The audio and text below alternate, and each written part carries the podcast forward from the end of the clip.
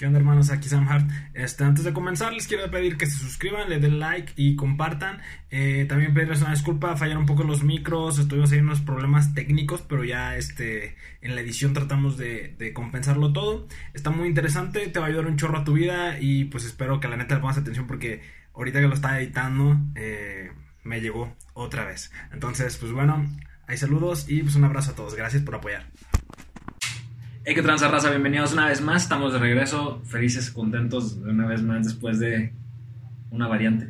Más que varias. varias variantes, varias informaciones. Aquí estamos de vuelta. Este, estoy aquí con Aro. ¿cómo andas? Un gusto bastante grande de volver a compartir contigo. bien y de buenas, con ganas de empezar esto. pues sí, a huevo, esa es la, actitud. Eh, fíjate, mmm, últimamente ahí en el Facebook eh, tengo agregada raza de un charro de lugares. No por ser el famoso tampoco. O sea, porque yo agrego y soy ese, soy ese vato que tu mamá te dice, no aceptes porque puede ser peligroso que te envíe solicitudes a alguien con foto de Goku. Pues yo lo acepto, ¿no? Entonces tengo mucha gente que no conozco, pero todo el mundo, este, o, o llegué a un consenso de que la mayoría estamos publicando, incluyo, cosas de que no está saliendo como quisiéramos, ¿sabes? Y, creo que es una situación que hemos estado viendo en la pandemia y de eso quisiera que habláramos en este episodio porque han pasado cosas que no esperábamos. Una, no esperábamos nadie que llegara una pandemia, que llegara un virus. Yo me acuerdo hasta, hasta ahorita, justo ahorita recordando, pues estaba aquí sentado como nostálgico de qué pedo. O sea, antes de la pandemia, yo me iba a casar. Yo estaba así como de, que sí, que no sé qué, ya, acá todo el pedo. Llega esta madre, ocasiona otras cosas que terminaron en que no me casara. Ya habrá story time. Pero, este, ocasionó que no me casara y que digo, si no hubiera ocurrido la pandemia, quizá me hubiera casado. Pero ahorita estoy contento con que no haya sucedido.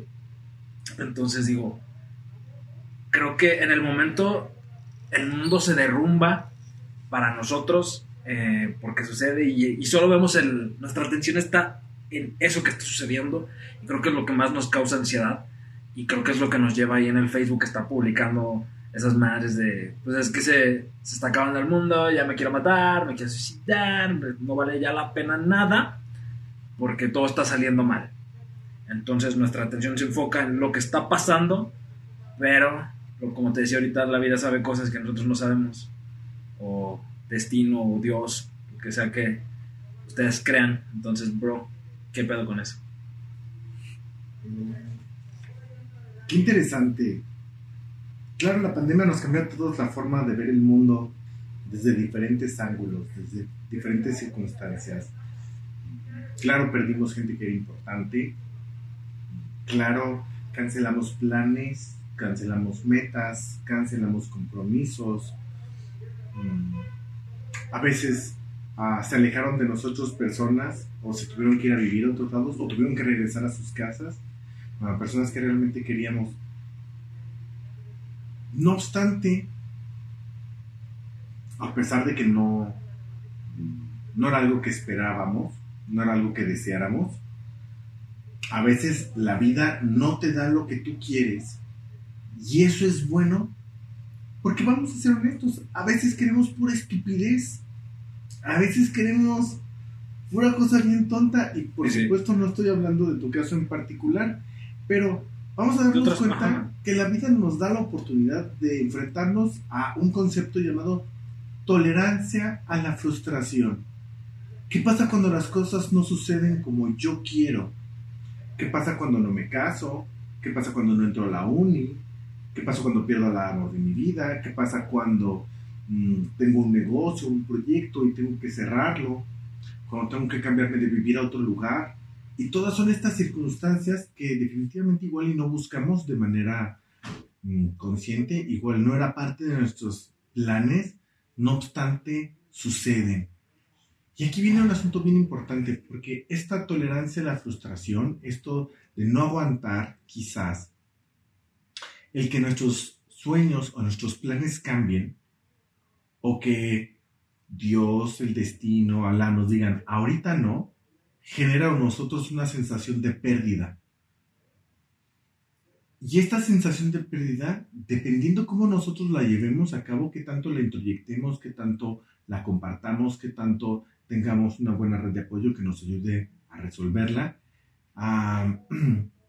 puede generarnos sentimientos de tristeza, de minusvalía, de falta de interés o falta de ganas por lo que hacemos cotidianamente.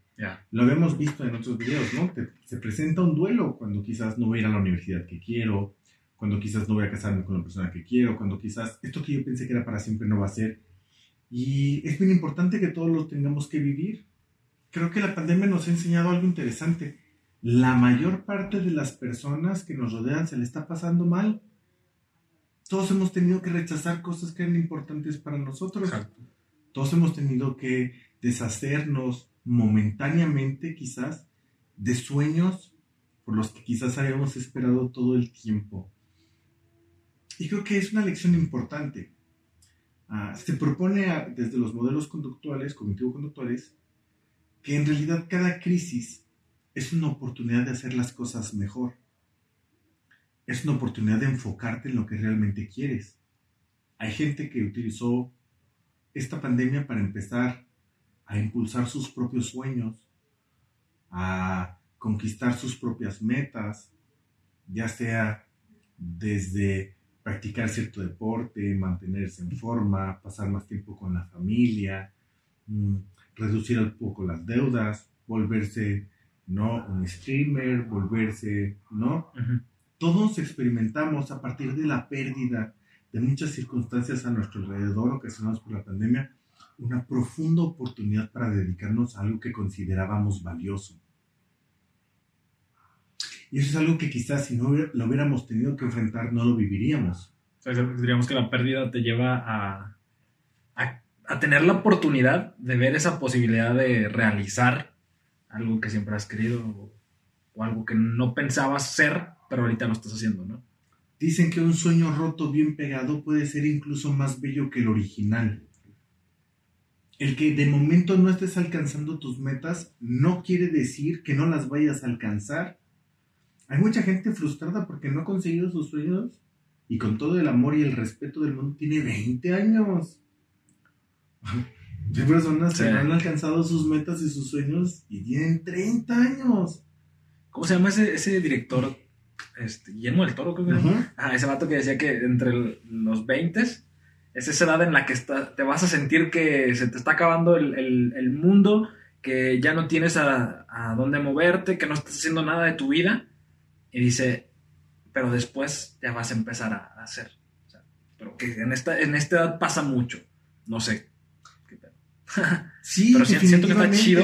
Igual no es de edades, igual él lo está haciendo como un ejemplo a los jóvenes, igual y nunca es tarde, no lo sé, pero siento que este ejemplo está chido porque en esta edad siento que tomamos de las decisiones más importantes a nuestra vida y que también muchas veces esas decisiones que hicimos son importantes como el decidir una carrera, el decidir este, por ejemplo, casarte con una persona, este, si tener un hijo o no tener un hijo, este, si comprar un coche, si comprar una casa o no, nos lleva a, a que si no pasa eso que estamos decidiendo, nos genera una ansiedad. Una si no tenemos ya tres hijos, le estamos fallando a Latinoamérica. Le estamos fallando a Latinoamérica gacho. Pero es esta temporalidad la que a veces nos genera este desgaste o esta frustración. En realidad tú puedes tener hijos y una casa y un carro a los 30. O incluso hasta los 40. Claro, sabemos que existen ciertas composiciones biológicas que harían que esta situación no fuera necesariamente más sencilla. Pero yo conozco mucha gente, y yo era de esa gente, que decía a los 27, o sea, a los 27 ya debe haber conquistado el mundo y debería estarme puntualmente suicidando para estar en el club de los 27. y pensar que a esa edad trascendí de tal forma que merezco no inmolarme al cosmos. No obstante, mm, Jesús cambió el mundo hasta los 33 y no obstante, mm, Steve Jobs, ¿a qué edad cambió el mundo? Bill Gates, ¿a qué edad cambió el mundo? O sea, si tú piensas que tienes solo de los 20 a los 30 para definir qué es la mejor etapa de tu vida y que tendrías que lograr todos tus sueños a esta edad, porque si no, te estás metiendo en una presión bien grande, bien culera y bien gruesa que no es necesaria. Exacto. Porque puedes cumplir tus sueños a los 20, a los 30, a los 40. El punto es esto, ¿no? Si nosotros vemos la meta muy lejana, puede ser que no estemos haciendo los esfuerzos constantes o cotidianos que necesitamos para alcanzarla. Por otro lado, esta urgencia de que a los 20 tengo que estar con el amor de mi vida y nos tenemos que estar amando ahorita y tengo que estar cumpliendo mis sueños y tengo que acabar la universidad y ya tengo que estar disfrutando y además, aguanta, estamos en una pandemia, o sea, Sí, a todos sí. nos cayó una pausa Exacto. importante, a todos nos, nos, nos llegó en algún punto la pérdida de alguien importante, a todos nos llegó en algún punto el suspender nuestras actividades cotidianas, Mm, nos presentó variables de incertidumbre, regresamos o no regresamos a clase. Y todas estas circunstancias mm, generan que últimamente nuestra tolerancia a la frustración esté muy baja.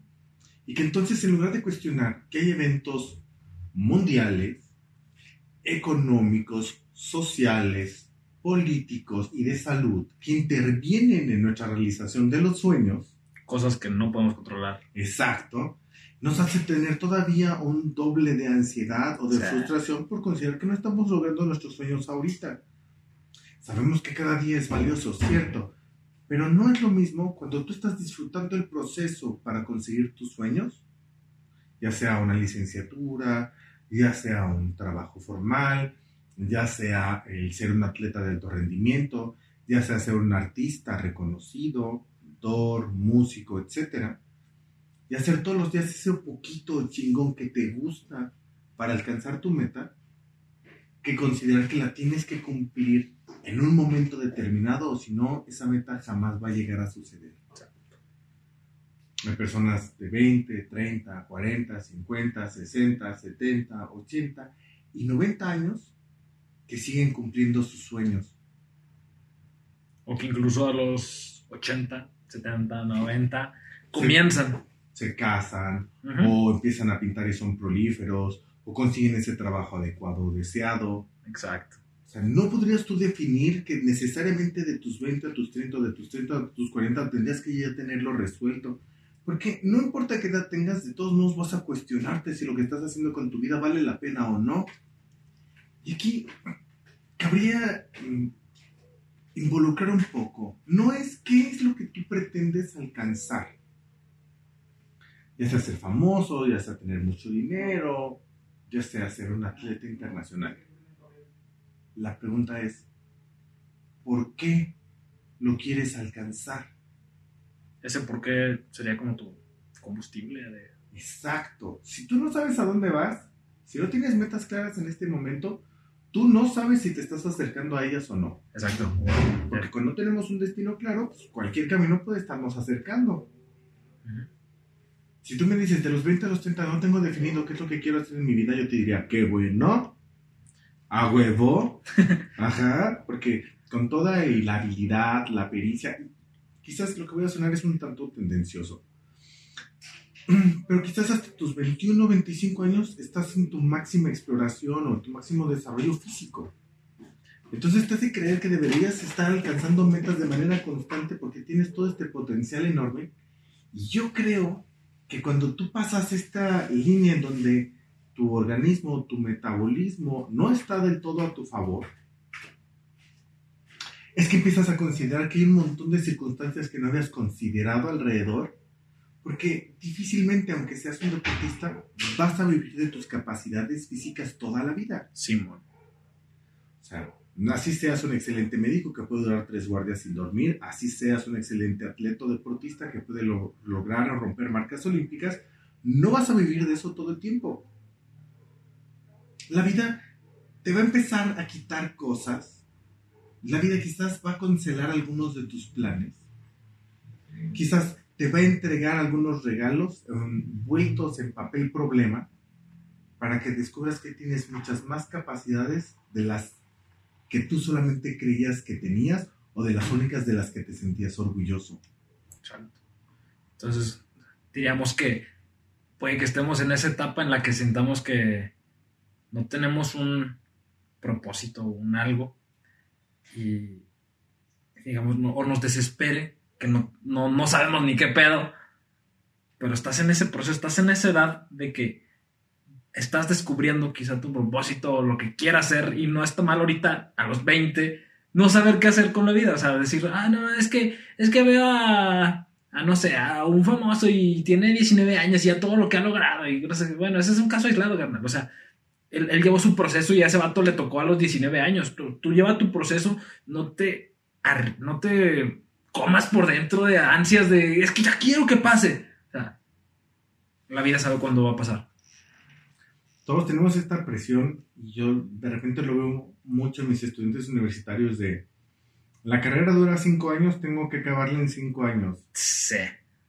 A ver, tú oficialmente, desde tu casa te lo pregunto, ¿cuándo has ido con un médico, uh, con un nutriólogo, con una enfermera, con un psicólogo, con un banquero, mmm, con el profesionista que tú gustes? Y antes de que tú le pidas el servicio, ¿Cuántas veces le has preguntado, oye, ¿y en cuántos años acabaste la licenciatura? sí. Sin echar porras, ni atacar, con mucho esfuerzo. Ah, vamos a suponer que en algún país, de cuyo nombre no me quiero acordar, hay banda que tardó unos coquetos, ¿qué te gusta? 10, 15 años en, ser eh, en acabar la licenciatura y logró ser presidente sin importar la gestión que tenga, ¿me explico? Sí, sí. tú puedes tardar 15 años en terminar, en terminar una licenciatura, 15 años en terminar una licenciatura y aún así llegar a ser presidente del país. O sea, yo veo mucho esta demanda de, no, es que tengo que acabar mi carrera y que si no la acabo en 5 años y que si no...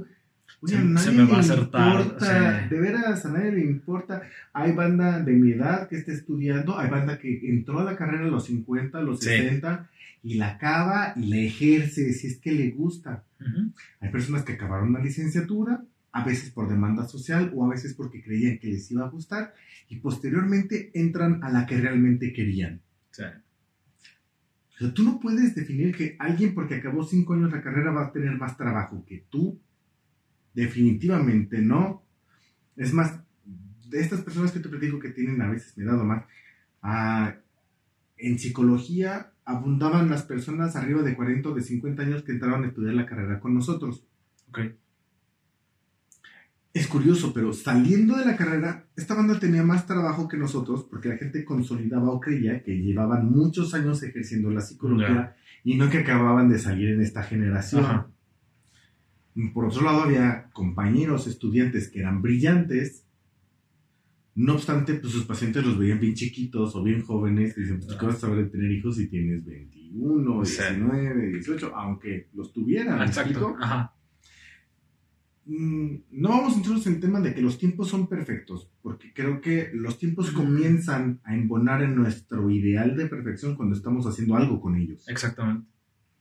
Entonces, mm, preguntarnos qué estamos haciendo puede ser un buen indicador de saber si estamos aprovechando un poco el tiempo o no, pero nunca tan importante como cuestionarnos por qué o por quién lo estoy haciendo. Creo que más allá de pensar en lo poderoso que sería sentirnos felices por alcanzar determinada meta, tendremos que cuestionarnos por qué la queremos alcanzar. Un profesor mío de la licenciatura se llama Carlos Zamora. No creo que lo voy a ver, pero si lo ves. Saludos al profe. Gracias, chingos, por ser igual profe, amigo, confidente, compañero. Y decía, el hombre es capaz de cualquier cosa si sabe por qué. El hombre es capaz de sacrificarse a veces, perder brazos, piernas o el alimento, mm, porque considera que sus hijos son más importantes. ¿Decías de lo de, lo de tu profe? Que él decía que los seres humanos son capaces de lograr cualquier cosa si tienen un objetivo, si tienen un poderoso porqué. A veces es nuestra familia, por ejemplo, hay personas que dejan de comer porque consideran que dárselo de comer a sus hijos es mucho más valioso, aunque puede tener que ver con una cuestión fisiológica, ¿me explico? Mm, hay personas que son capaces de irse a trabajar a otros países, dejar atrás a su familia y a sus amigos por buscar una mejor oportunidad o calidad de vida. Mm, hay personas que Mm, pueden sacrificar ciertas salidas a eventos familiares o a reuniones con tal de convertirse en un excelente profesionista. Y hay excelentes profesionistas que va a haber veces en que decidan no ir a trabajar porque hay un asunto con su casa, con su familia, con sus amigos, mm, un asunto dentro de su desarrollo personal que sea un poco más importante, ¿me explico? Sí. Que el hecho solamente de ejercer por ejercer. Mm, Como docente universitario, te puedo decir que durante toda la pandemia me he cuestionado profundamente si quiero seguir dando clases o no. Es complejo, mucho, muy complejo. Y aun cuando tú no quieres echarle del todo la culpa a los alumnos, porque sabes que eh, pues están en su casa, tienen la tele, tienen el teléfono, tienen el, el refri 24/7, tienen a sus carnalitos, a sus carnalitas, La mascota. juegos, la mascota. Y no es lo mismo enfrentarte a tomar una clase cuando tienes que sentarte en un mesa banco y dos, tres fingir por 90 minutos que te llama la atención lo que dice el de enfrente sea, que cuando tú puedes estar en la intimidad de tu casa con el teléfono apagado, comiendo, soñando, durmiendo, yendo al baño, además de los otros 700 distractores. Y entonces muchas veces me cuestioné si de verdad valía la pena dar la clase o no. Había veces en las que tú haces una pregunta y no te contestan. Y te cuestionas si el mensaje está llegando a algún lado. Es como aventar cartitas en botellas, ¿no? A una isla a ver quién las capta, a ver quién Mm, las sí, cacha, llega. a ver cuándo llegan, a ver si te rescatan. O sea, es un montón de incertidumbres bien interesantes. Sí, cuando dicen, ¿sí se escucha? Ah, ¿No? O sea, igual no está sirviendo el micrófono. O sea, de verdad te cuestionas de una serie de circunstancias importantes. Hasta que al inicio de este, de este semestre, como todos, que Ajá. tenemos nuestros cuestionamientos, nuestras dudas, etcétera, me pregunté, ¿estás dando las clases por el dinero? Porque es un trabajo redituable. No. ¿Estás dando las clases porque ah, te parece plenamente satisfactorio tener este nivel de interacción con ellos? No. Entonces, ¿cuál es el sentido de seguir dando clases? Hasta que me recordé que no tenía que ver el cómo me sintiera como maestro, ni tampoco el cómo de alguna manera se sintiera mi grupo respecto a que yo fuera buen maestro o mal maestro, sino porque me interesa dar un mensaje, sí. porque me interesa compartir el conocimiento que tengo, porque varios alumnos a la historia de mi vida en estos últimos 10 años, 15 años, pues de repente me han mandado un mensaje para decirme, oye, gracias, esto me sirvió, oye, gracias, tengo pacientes, oye, gracias, me está yendo chido con ellos. Quizás mi vida esté teniendo estas dificultades, pero por lo menos en mi trabajo voy bien y te lo agradezco. Y entonces, eso tiene un significado todavía más grande que el hecho simplemente de estar feliz o no dando las clases. A cualquiera nos encantaría dedicarnos a un hobby o a una actividad si esta nos hiciera feliz todo el tiempo, Todo el tiempo. No va a Es pasar. imposible, exactamente. No va a pasar. Además, a mí me parece bien tiránico, ¿no? Creemos que hay emociones chidas y emociones no tan chidas. Ajá. Y por citar algo, Ajá. si tú viste intensamente, ok, dale. este, tenemos que estar alegría Ajá. y luego tristeza, desagrado, miedo y enojo. Sí. ¿Cuáles son positivas? Alegría. Entonces hay mucha gente así como encausada en decir, oye, ay, debería ser feliz, debería estar buscando la alegría, debería, esto debe haberme. Y no, o sea, tenemos cinco emociones ¿no? que son motores importantes de nuestros comportamientos y que una quizás está dos, tres inmiscuida en disfrutar la vida, pero las otras cuatro te ayudan a sobrevivir. Sí. La tristeza sirve para valorar lo que perdimos y buscar que eso no vuelva a suceder. Nos da conciencia, nos permite saber que hay cosas que son valiosas. La tristeza que sientes hoy en día quizás está muy relacionada con la implicación que tiene el no poder estar luchando por tus metas como te gustaría, o no estar viendo a la gente que quieres, o no estar haciendo lo que te gustaría. Y esto es importante porque tienes que valorar esta tristeza en modo de poderla utilizar después para luchar por aquello que realmente vale la pena. El miedo sirve para evitar estímulos que son peligrosos, para tener un poco más de prudencia, un poco más de mesura, para no tomar siempre decisiones tan arriesgadas. El desagrado es todo un mecanismo para rechazar aquello que no consideramos benéfico o incluso es una excelente forma de hacer amigos. ¿No? El enemigo de mi enemigo al final resulta ser mi amigo. Ujú. Y yo he tenido muchas miguillas con mucha gente a la que aprecio mucho gracias a que nos caían mal las mismas personas. O sea, el desagrado sirve también. Y la ira sirve para hacer diferencias. La ira sirve para cambiar cosas de lugar, para no permitir que te vuelvan a gritar o a ofender o a lastimar o a abusar laboralmente de ti o te dejen todo el trabajo en el equipo. La ira te va a servir para decirles, oye, se pasaron de rosca, ¿cómo es posible que...? ¿No?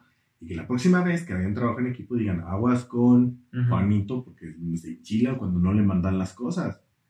Y a veces no te ponen el equipo, y a veces te acusa, y a veces te gritonea, pero ya te lo vas a pensar dos veces antes de, de pasarte de rosca en el trabajo con Juanito, ¿me explico? Hasta eso, la ira es importante. Creo que quizás en estos momentos no estamos valorando que quizás estas emociones que de entrada no habíamos considerado positivas están tomando un importante papel en tu próxima toma de decisiones. Ya. Quizás la tristeza que yo tuve por no entrar a la uni me va a servir para buscar una meta que es infinitamente más chingona. Quizás la frustración de no haber salido, no haberme casado, no haber estado con esa persona que yo pensaba que era lo más fregón del universo, me va a permitir en unos años darme cuenta de cómo era en realidad y de qué salvadota me metí. Quizás, ir a hacer ejercicio a mí no me motiva en lo más mínimo, pero mm, con la motivación correcta, yo voy a ir independientemente de que me guste o no.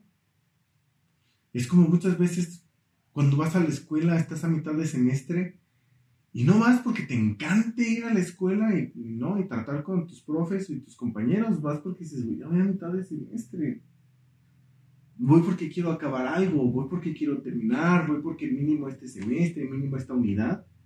No, tengo un compromiso conmigo mismo y con los demás. Entonces tienes que encontrar esa, ese algo, esa motivación que te lleve adelante incluso cuando las cosas no van chido. Sobre todo que no dependas de tu felicidad como único estado emotivo para realizar las cosas. Las cosas también se hacen tristes, las cosas también se hacen enojado, las cosas también se hacen con desagrado. Las cosas también se hacen, ¿no? Con miedo. Aparte, yo digo, pues que, no, no que hueva, pero no tendría sentido o no habría manera de distinguir si algo es bueno si no estuvieran las cosas malas. Exacto.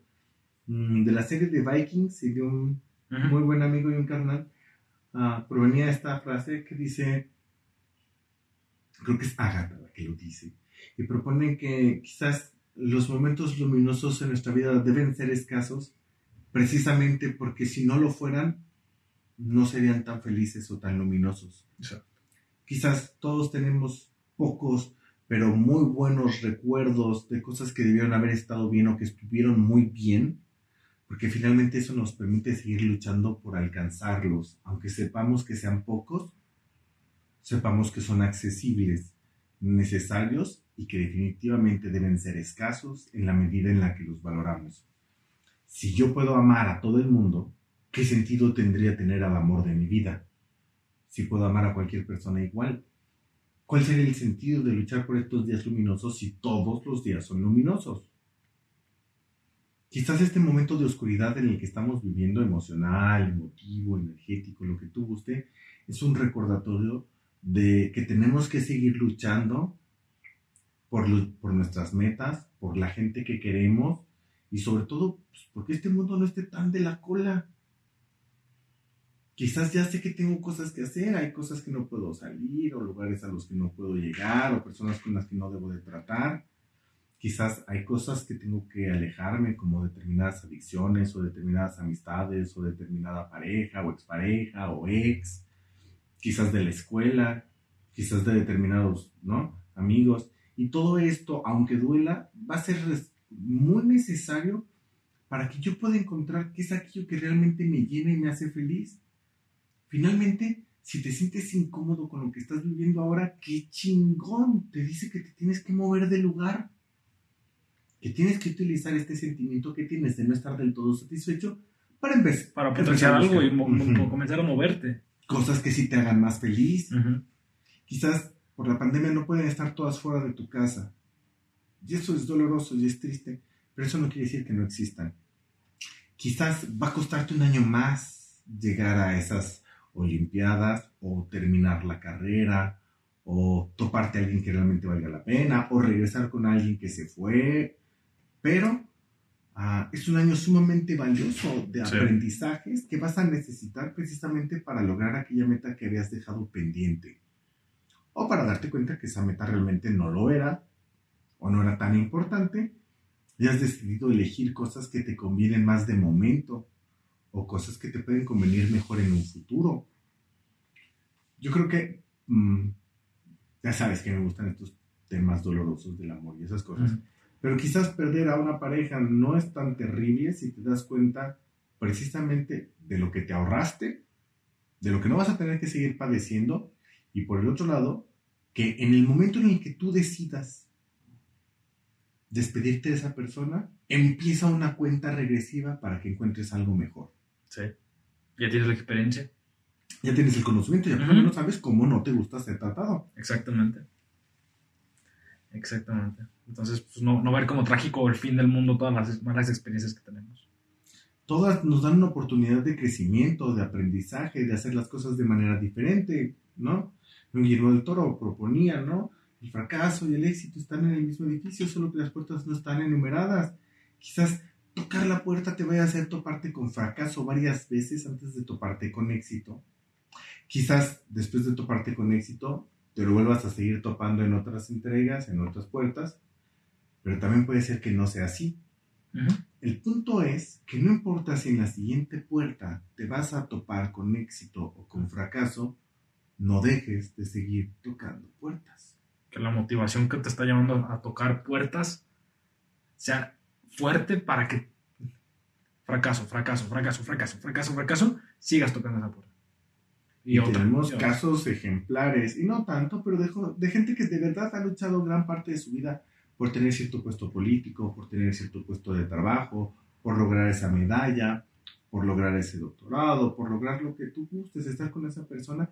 Y quizás fue un trabajo de años, donde hubo varios fracasos espectaculares antes de lograr su meta.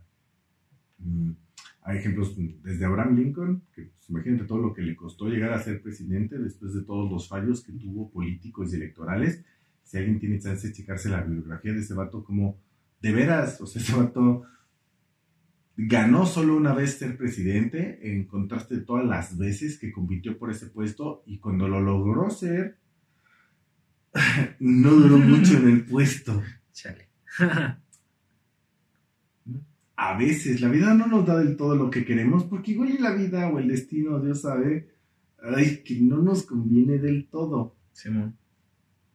A ese vato, quién sabe cuántos años le, costó llegar a ser presidente para que ese fuera su desenlace al final del día. No, y, y deja tú, o sea, igual ya hasta vemos que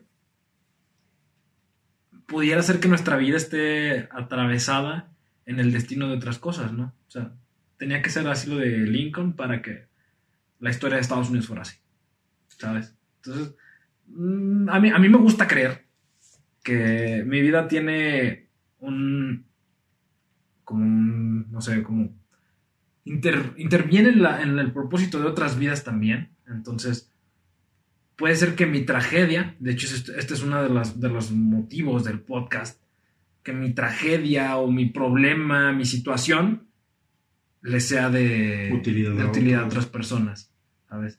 Entonces, lo que yo veo como lo peor, quizás lo que Lincoln veía como ah, lo peor, otras personas vean como lo peor en su vida, puede ser que eso que tú ves como lo peor sea lo que otra persona necesita.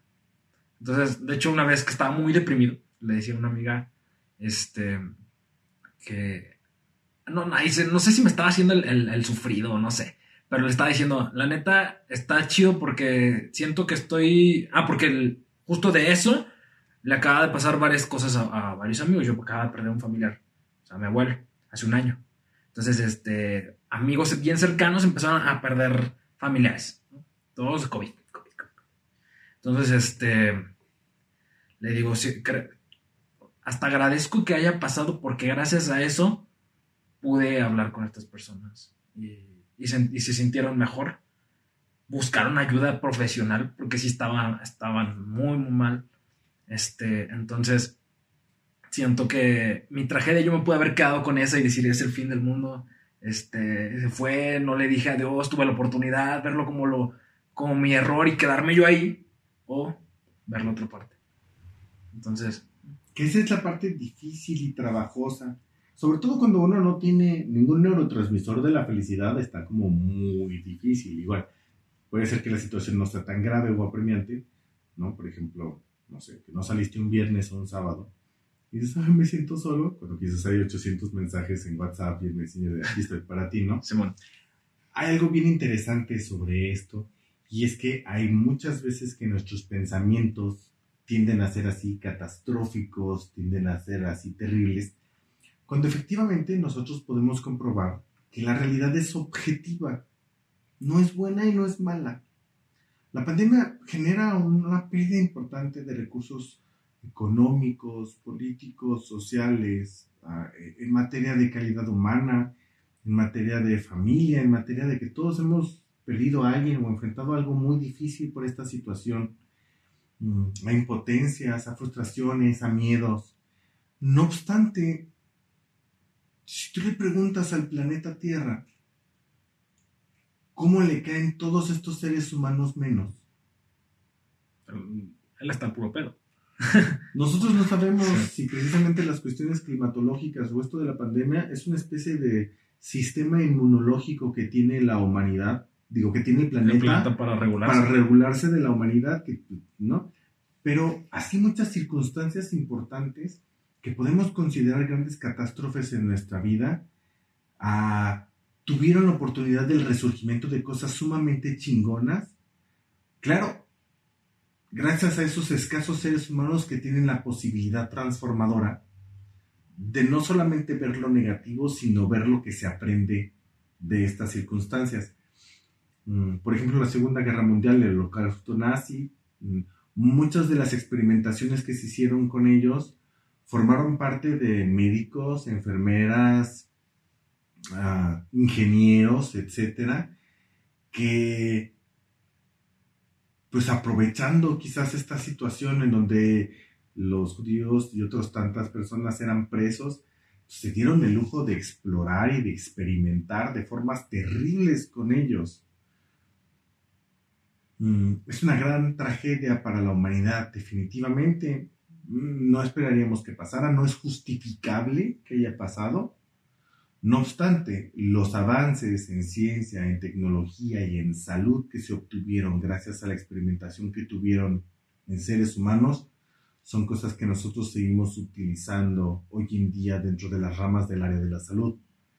Y a partir de ese fenómeno surgió después en Canadá toda esta declaración de Helsinki, donde se busca entonces defender los derechos de los seres humanos y se, prolonga, se, se, promulga un nuevo tratado en cómo deben ser las investigaciones en materia de salud humana. Y entonces de ahí aprendimos que las investigaciones tienen que ser humanas, tienen que tener consentimiento, tienes que explicar a la persona qué vas a hacer, tiene que estar de acuerdo en eso y tiene que y también puede renunciar a esta investigación en el momento en el que quiera. Gracias a esa gran catástrofe nosotros ahora en materia de derechos humanos e investigación y sobre todo en materia de salud hemos logrado muchísimos avances. Solo gracias a esas personas que lograron transformar ese evento cruel, sangriento, terrible, esa calamidad, esa crisis, en una oportunidad para hacer las cosas mejores para la gente que viene. Cada catástrofe que hemos vivido, desde las amorosas, desde las familiares, desde las económicas, nos permiten aprender a hacer las cosas de una manera más efectiva.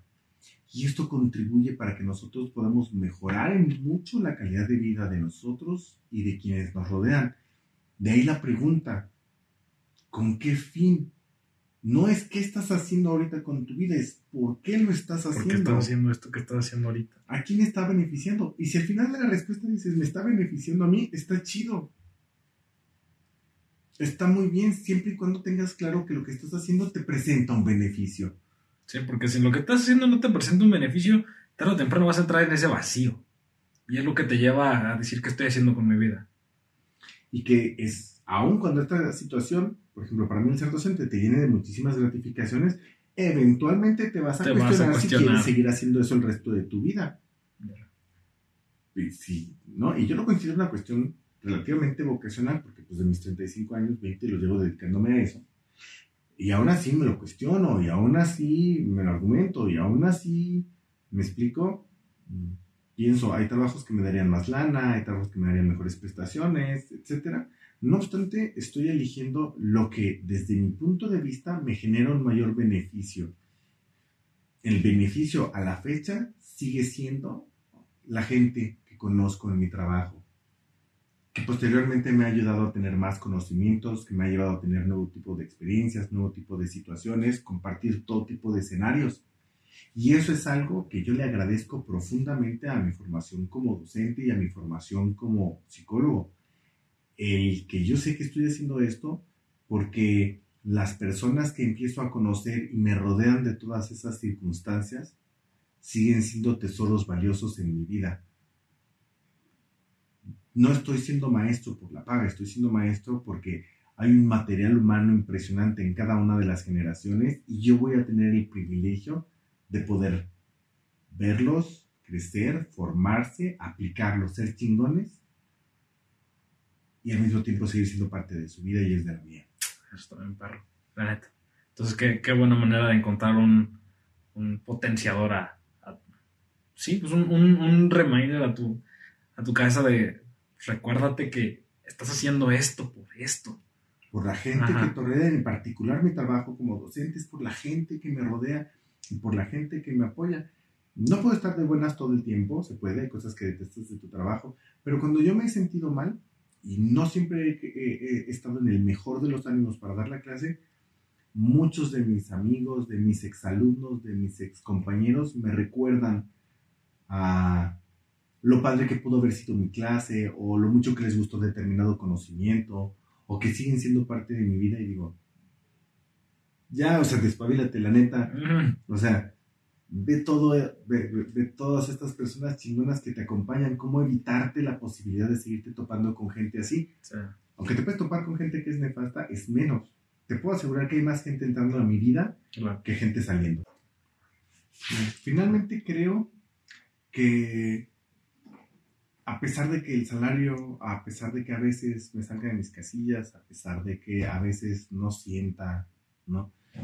Que la clase me está aportando en este momento todo lo que me gustaría, me queda claro que sigo dando clases o sigo siendo docente precisamente por todos los tesoros humanos que siguen sumándose y aportando cosas a mi vida y que se convierten en mis amigos, en mis cuates, en mis roomies, en mis compañeros, en mis jefes. Y que eso es infinitamente mucho más valioso que quizás la parte económica o quizás la parte de la satisfacción de que tus alumnos estén o no contentos con la clase.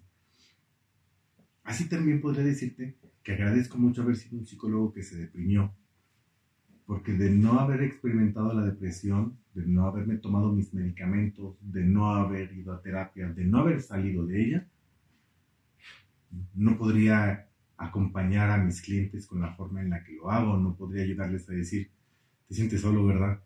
No importa quién esté ahí, Ujú.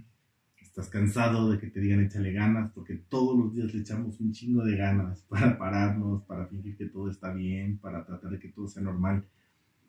Mm, agradezco haberme enfermado de COVID dos veces el año pasado, porque ahora cuando mis familiares, mis amigos o sus familiares se enferman y me dicen, no, ya te puedo decir, vamos a respirar profundamente, las cosas quizás están fuera en la cabeza que en la realidad, cuántos días llevas, Ahí es importante contarte que es el día 7, el día 8, el día 9, que son los días de máxima expresión viral, para que sepas que esos días son los que tienes que checar y ir al hospital. De no haber experimentado todas esas situaciones, quizás para mí sería algo completamente ajeno y no sabría qué hacer con mis clientes o con mis pacientes. Claro. Cada trancazo bien recibido me dio una serie de procesos Ajá. metodológicos, y como hemos estado viendo, más allá mm, que generarme un beneficio económico, me dan las herramientas suficientes pues, para que la gente que yo quiero no se la pase tan culero como yo. Que tengan a alguien que esté ahí, que escuche, que entienda, que no juzgue y que dos, tres haya podido acompañarlos en la situación que están viviendo. Así como los comediantes utilizan cada una de sus broncas para hacerlo un chiste Sí. y convertirlo en algo chingón. Y tiene gracioso. éxito porque la gente lo entiende, porque la gente se identifica con eso. ¿sabes? Exacto. Cada una de las tragedias que nosotros hemos enfrentado en la vida es un potencializador para hacer las cosas mejor, para aprender importantes lecciones, para compartirlas con la gente que más queremos y sobre todo para saber exactamente qué no nos gusta, qué nos molesta, qué nos lastima y lo podamos evitar. Así es. Es muy injusto, ¿no? Esto de enojarse con tus versiones anteriores por no tener el conocimiento El que conocimiento. tienes. No, pero no. Le, le robo la frase a un vato de, de otro podcast que dice que no juzgues el, el pasado con la sabiduría del presente. O sea, la Está neta. muy denso. Y esta sabiduría del presente se obtiene de, claro, todas las recompensas y las partes chingonas que tiene tu vida, pero mucha de esta sabiduría, y nadie agradece, proviene de cada uno de tus fracasos. El error como el mejor maestro, el error como algo parte de la naturaleza humana, el error como esto que nos permite a veces tropezar enfrente de la gente y levantarnos y demostrar que finalmente, como hemos visto en otras situaciones, el pasado no te define. Exacto. El que el día de hoy te levantes y no sientas que estés alcanzando tus metas no te define. No quiere decir que estás condenado a estar en esa misma posición en ese momento. Entonces ve, ve lo que te está pasando, ve qué no estás haciendo, qué sí estás haciendo. Enfócate que lo, en lo que, que si estás haciendo lo que deberías de estar haciendo, entonces, pues, chido. Por ahí la vida te va a dar no pistas de que realmente lo que estás haciendo está padre, a veces en el reconocimiento ajeno, a veces a través de premios, a, a través de trabajos que te hacen sentir sumamente orgulloso. Mm, Y si no, pues siempre tienes la posibilidad de modificarlo, de cambiarlo. No estás sentenciado a tener que hacer algo en esta vida. Efectivamente. Efectivamente. Hay una falsa creencia irracional de Albert Ellis que propone que tendríamos que ser valiosos solo en la medida en la que aportamos a la sociedad. Y yo aquí les, me gustaba poner mucho el ejemplo de una prima que yo tuve que se llama Pilar, ya falleció, pero era una persona que tenía parálisis cerebral con, con triplegia, no podía moverse, no podía pararse, no podía caminar, no podía, ¿no? Nunca me consoló, nunca me dio un vasito de agua, nunca me palmó el hombro, la cabeza y me dijo, Filo, te quiero mucho, estoy para ti. Porque no podía, obviamente. Y eso no me hizo amarla menos. Y eso no me hizo que su existencia no tuviera un profundo significado en mi vida. Sí. Quitarnos un poquito la tarea del tener que Para tener un significado. y empezar a hacer lo que realmente quiero que, porque si yo lo quiero voy a encontrar el significado. Así como mucha gente le encuentra el significado, ¿no? Al patango, a la patana con la que sale. Pues sí, o sea, no tendría ni siquiera que estar chido, pero si yo lo quiero, voy a encontrar la manera de justificar que sigue estando en mi vida. Sí. Busca esas cosas que realmente implican esa justificación, que te nazca tener esa justificación, más ahora que sabemos que no la tenemos comprada, más ahora que sabemos que hay un montón de gente que está arriesgando su vida todos los días, más ahora que sabemos que hay gente que tiene ciertas trabas para alcanzar sus metas o sus sueños, deberías estar haciendo algo que realmente te guste. Ahora, para, para hacer ese algo o encontrar. Bueno, hace rato estaba escuchando una entrevista. A mí me gusta mucho un rapero que ahorita está de moda. Este Santa Fe Clan. Yo creo que ya pues, la mayoría lo topan. Ese vato ahorita se hizo viral. Y le decía al vato de EXA, le decía, oye, este, que tú eres un fenómeno de la pandemia para acá. O sea, en la pandemia mucha gente, pues muchos artistas hicieron boom porque todo el mundo estaba consumiendo contenido, ¿no? Pero le dice, pero ¿cuánto, eh, cuánto tiempo llevas haciendo tu música? Dice, voy para nueve años. El vato tiene, creo que 20 años. Entonces, este, no creas que es de un año. También, o sea, una vez que encuentres, es- encuentras esa motivación, es, esa manera de, de impulsarte a ti mismo y de, ok, sí, fracasé, ok, vamos a la siguiente puerta, toco siguiente puerta, ok, otra vez fracaso y fracaso y ya llevo un año, ya es que ya es mucho. Ya es mucho de pandemia, ya llevo un año de pandemia, ya llevo dos años de pandemia. Fracaso, la pandemia no me deja avanzar. Es como de. Toma. Así este vato le tomó nueve años. O sea, también tengo carnales que, que ahorita tienen su empresa, pero ¿cuántas veces no les cerraron las puertas? ¿Cuántas veces no les decían, es que esto, es que esto otro, es que no eres nadie, es que esto? Sí, pero es seguir tocando, seguir persistiendo en, en, ese tipo de cosas. Entonces, me gustaría que nos compartieras alguna historia tuya de, de, persistencia más que nada. O sea, ya, ya igual si nos quieres dar el secreto para, para seguir persistiendo, que, tu secreto personal, no lo sé. Pero alguna historia con la que nos podamos identificar, que te es que esta, estaba haciendo yo esto y no, me tomó un tiempo conseguirlo. Mm.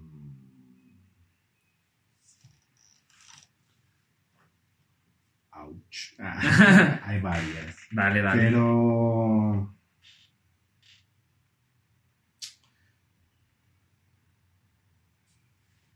Creo que la, gente puede distinguir un relativo parteaguas en mi vida.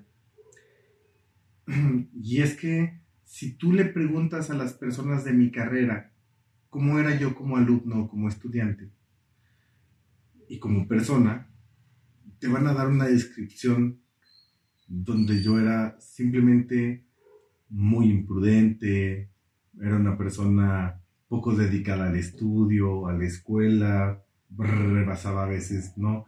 El poder llegar a una calificación de 7 como aprobatoria. Y muchos de mis compañeros y colegas y maestros eh, durante mucho tiempo me dijeron que yo no tenía material para ser psicólogo, que yo no tenía material para ayudar a las personas, que yo no tenía material ah, para pararme enfrente de, de una clase o de un auditorio, porque no pensaba lo que decía. Okay. No voy a decir que estaban equivocados, la verdad. Por azares del destino, me toca a trabajar mi tesis de licenciatura en la Facultad de Medicina. Y en la Facultad de Medicina, mm, el tipo de investigación no era como el de una materia de metodología de la investigación común y corriente, sino allá tenían, o bueno, pertenecían a un centro colaborador de la OMS que tenía que hacer investigaciones reales sobre salud ambiental infantil. No era solamente como que yo hiciera un copiado y pegado de cosas que me gustaran en una presentación de PowerPoint. Implicaba un profundo conocimiento de lo que estaba haciendo. Y me acuerdo que, además de todas estas situaciones que me habían compartido en la licenciatura, ah, tuve que hacer una presentación de mi proyecto de tesis y las personas eran doctores investigadores que ya tenían muchos años, ya tenían varias publicaciones y no me dejaban avanzar de la tercera diapositiva. Era así como, pusiste mal esto, copiaste esto, la diapositiva no se ve, el color es tal, a ver qué significa la palabra tal, a ver qué significa esto. Son cosas que enfrentamos relativamente en la, Ajá, la Ajá, sí. Pero que yo quizás en psicología nunca había tenido el, tener que enfrentarlo quizás de esa forma. Entonces, me acuerdo mucho que era tanta mi frustración que eventualmente a mitad de la presentación, ¿cuál mitad? Eran 15 diapositivas y llevaba 3. Ajá, les dije, ¿puedo ir al baño? Y ya, ah, sí, pásale. Entonces ya me fui al baño, pasé por un largo pasillo que había de la sala de exposición, daba la vuelta a mano izquierda y después entraba al baño que también estaba ahí luego, luego a mano izquierda. Entonces entré al baño, mm, me quité los zapatos, los apreté contra las puertas, contra las paredes, me mojé la cara, grité, me enojé pensaba para mis adentros, yo no necesito ser investigador, yo no necesito ser psicólogo, yo no. Mm. Yo podría vivir preguntándole a la gente amablemente en un consultorio, y dime, ¿cómo te sientes con eso? ¿Qué tengo que estar haciendo aquí con toda esta bola de personas frustradas, sin vida sexual, Lo dije de mejores formas, ¿no? Cretinos, groseros, nefastos, sábelo todos. O sea, ¿qué, qué, qué, qué ganan humillando a una persona que tiene, ¿no? Tan poca experiencia en el medio. Estaba muy triste y muy frustrado porque nunca me había esforzado tanto para obtener quizás la posibilidad de hacer mis servicios social ahí, de poder hacer investigación formal. Y por el otro lado, nunca me habían tratado tan culero en toda mi vida, nunca me habían hecho sentir tan imbécil de todas las formas posibles. Entonces estaba ahí, mm, chilli chilli en el baño, ¿no? Pensando en todo lo que había hecho mal y lo difícil que era aspirar a ser investigador y lo difícil que iba a ser mm, formar parte de ese grupo que no me había dejado de avanzar de la tercera diapositiva de 15, ¿no? Entonces, total que ya me lavé las manos, me lavé la cara y dije, pues, al mal tiempo darle prisa, ¿no? Y ya bien la voy a acabar, o a ver hasta dónde me dejan, pues ya total. Total que ya llegué y empecé a exponer y dos, tres, como que le bajaron dos, tres a las preguntas. Todavía había varias bien rudas, pero le habían bajado dos, tres.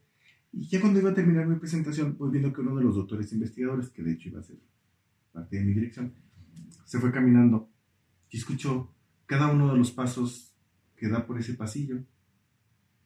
Y luego escucho que da la vuelta, escucho que abre la puerta del baño, escucho que cierra la puerta del baño. Escucho que empieza a orinar. Y pensé, si yo estoy escuchando esto, escuché que acabó, escucho que se lavó las manos, escucho que abrió la puerta,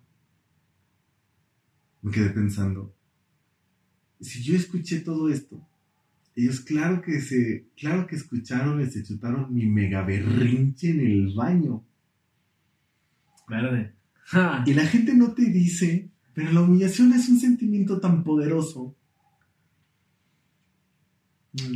que puede hacerte reaccionar, incluso no lo puedes ocultar de tu cara. Y entonces me acordé de todas las majaderías que dije, me acordé que les dije que no cogía, de que tenía una vida sexual frustrada y que no. Entonces al final de la presentación, yo no podía del todo con mi alma. Había señores, señoras, jóvenes, todos maestros, todos doctores investigadores de la uni. Y yo me había aventado el señor show y pancho de frustración en mi vida y se habían chutado todito. Entonces al final de la, de la presentación dije, bueno, solo quiero disculparme porque hace unos momentos en el baño el director me dijo, ni te apures, nos han dicho cosas peores.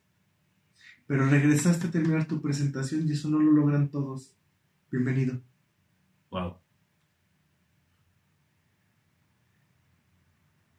Yo ya me había dado por vencido hace Ajá. más de media hora en esta presentación. Este era un, un- un personaje importante en mi vida, al cual la quiero y admiro y respeto mucho y siempre voy a sentirme muy agradecido porque formaba parte de mi formación. Y era un maestro que podía decirte pendejo con todas sus letras cada vez que te equivocabas. Había veces en que incluso me lo decía más de una vez al día. Afortunadamente, mm, el bullying familiar al cual yo he estado habituado a lo largo de mi vida, que también incluye esa palabra, pues, no lo toma como algo completamente relevante. Mm. Quizás algunos momentos de mi vida en mi infancia lloré o me sentí triste de que en mi casa también me llamaran pendejo de vez en cuando. Pero después, el doctor, al final, cuando terminé mi, mi- mi tesis de, de licenciatura, me dijo, este vato mm, no era el más brillante, no era el más listo, su tesis no fue el mejor trabajo de todos, pero fue el único que no chilló cuando yo lo regañaba Crack. fue valiente al aceptar cada uno de los regaños y los corrigió. Y por eso este cabrón tiene todo mi respeto. A veces no sabes por qué te están pasando las cosas. A veces no entiendes por qué se genera esta frustración. No obstante, todas estas invariables oportunidades, esas valiosas oportunidades te siguen entregando un, un aprendizaje y un conocimiento que posteriormente te va a ayudar a sobrevivir. Que posteriormente te va a ayudar a ser una mejor versión de ti mismo. quizás esta frustración amorosa o esta frustración laboral o académica tiene un profundo significado. Mm, para mí, en eventos pasados en la uni, ustedes saben, ¿no? No, no fue nada fácil, nada grato para mí el 2020 enfrentarme a la posibilidad de ser maestro. Y, tuve una denuncia de acoso por parte de una borra en los tendederos el Día Internacional de la Mujer. Y aunque eh, fue una situación que me orilló a salir del closet, fue una situación que me orilló a decir muchas cosas de mí que no me sentía preparado y que no le había compartido a nadie. Todas las muestras de cariño, todas las muestras de afecto, todos esos mensajes por Face, todas esas cartas y pancartas pegadas alrededor de personas a las que ya les había contado un secreto que para mí era muy difícil expresar al mundo. Pero de no ser por esa situación, lo tuve que explotar, lo tuve que sacar, lo tuve que decir. Me doy cuenta que la gente que me quiere a mi alrededor de verdad me quiere por quien soy. Y ya no tengo que vivir portando ciertamente una máscara o una bandera, porque no soy partidario de eso. Pero yo sé que la gente que me conoce, me acepta, me habla, me busca y sobre todo varios de ellos que son mis alumnos, me quieren. No lo hubiera descubierto quizás de ninguna otra forma. Exacto. Mi familia me decía ante esta situación importante, ¿cuántos maestros de diferentes instituciones o escuelas se suicidaron? ¿Cuántas personas, maestros, perdieron su trabajo o perdieron a sus relaciones familiares? Esto completamente independiente de si eran culpables o no pienso que la vida eventualmente también te trae consecuencias importantes para que, ¿no? ¿A cuántos maestros tú conoces que los defendieron en la uni? Y el sentirme de esos poquitos y sentirme a veces o en ese sentido, ese eslabón único, le da propósito por completo a lo que estoy haciendo, le da margen al saber que estoy haciendo las cosas que quiero y que te están llegando a algún lado y que yo no sabría qué tanto me puede querer la gente por lo que en verdad soy si ese evento no me hubiera dicho, no me hubiera hecho salir a decir la verdad o salir del closet y aún así descubrir que cuento con fantásticos aliados en mi vida. Bro, qué buena historia. Este, creo que nos queda más que claro que, no sé, siempre que me cuentan historias, experiencias, sí, creo que tenemos una tendencia a decir, pues creo que este, si no has pasado algo tan fuerte, una, te admiro por eso, por el valor que has tenido, te digo. Bien machín. Pero ahora uno puede decir, pues yo también puedo salir, ¿sabes? Puedo ir adelante, las cosas tienen una razón de ser en tu vida. Entonces, creo que más que ahora decirte, ah, pues un tip que nos des para que no sé qué, creo que con esa historia nos quedamos como que... Hay que aprender a reconocer nuestras emociones porque pues, evidentemente en el momento en el que pasó, o sea, no estaba en el papel así. Claro, claro. Una esto es un mensaje del destino. sí, claro, sí. No, obviamente no, no. Claro, hay que reconocer que lo sentimos, que nos duele, que nos enoja, que nos pone tristes. Porque acuérdate que estas emociones finalmente son poderosos motores después, después. para servir o para hacer las cosas que queremos. Mm, y posteriormente, bueno, creo que darle lugar y espacio a esa circunstancia, esa situación que pasó que te pudo haber generado mucho dolor para procesarla. A veces tarda un par de días. Yo, de ley, a veces, bien, de ley, siempre cierro mi Facebook una semana al año. Necesito como una especie de, desintoxicación, de redes. De, de ponerme a pensar lo que yo creo que es importante, etc. Pero si tú tienes claro el por qué estás haciendo las cosas, eventualmente tu familia, tus amigos, tus compañeros, tus alumnos, te van a recordar que lo que estás haciendo es importante y que quizás eso es todavía mucho más valioso que cualquier circunstancia que tú consideres que está mermando tu salud o tu calidad de vida o tu integridad todos somos sujetos a ser difamables. Y yo creo que el punto es qué tan consistente has sido con tus acciones. Si estás haciendo algo que te gusta, lo que quieres y lo que, que estás planeando de alguna manera te está llevando por alguna ruta importante, la misma gente, este, tu propia satisfacción personal te va indicando que es el camino de lo correcto. O sea, hazle caso a tu tristeza, a tu depresión, a tu enojo, a tu desagrado, a tu miedo, que son los impulsores importantes para después hacer las cosas de mejor manera.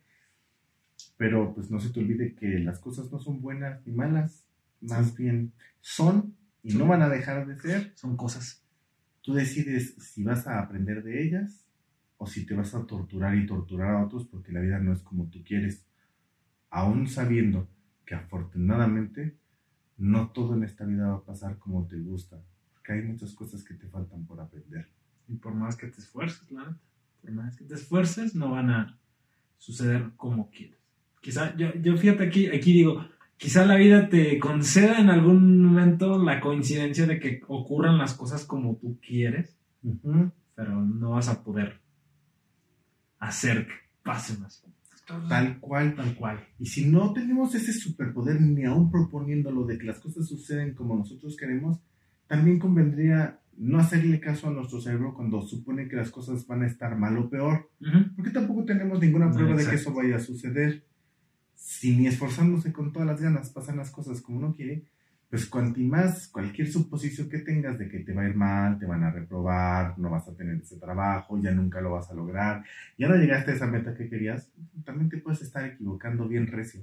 Exacto ni para bien ni para mal, tus supuestos deben ser el único modelo por el cual bases tus acciones. Fíjate, este, siempre digo los estoicos, pero pues ya sabes, hashtag estoicismo. Tienen su, el, lema de amor fati, de pues, ama, ama, tu, ama lo que está pasando en tu momento, incluso aunque sea una, una experiencia negativa. ¿Por qué? Porque lo que está pasando en ese momento es lo que tiene que estar pasando. Entonces, este, eh, hay una historia de, de que en la, si era Roma, no me acuerdo, pero lo expresaban así, lo contaba un vato así de esta manera, que había un vato que hacía espejos, ¿no? Hacía espejos y, pues lo veían tan, tan, tan apasionado por hacer espejos. Y él tenía la posibilidad de hacer otras cosas, pero él amaba hacer espejos. Entonces, este, digamos que era de los privilegiados de que podían ser, no sé, terratenientes, alguna otra cosa así, ¿no? Pero ese vato le gustaba hacer espejos.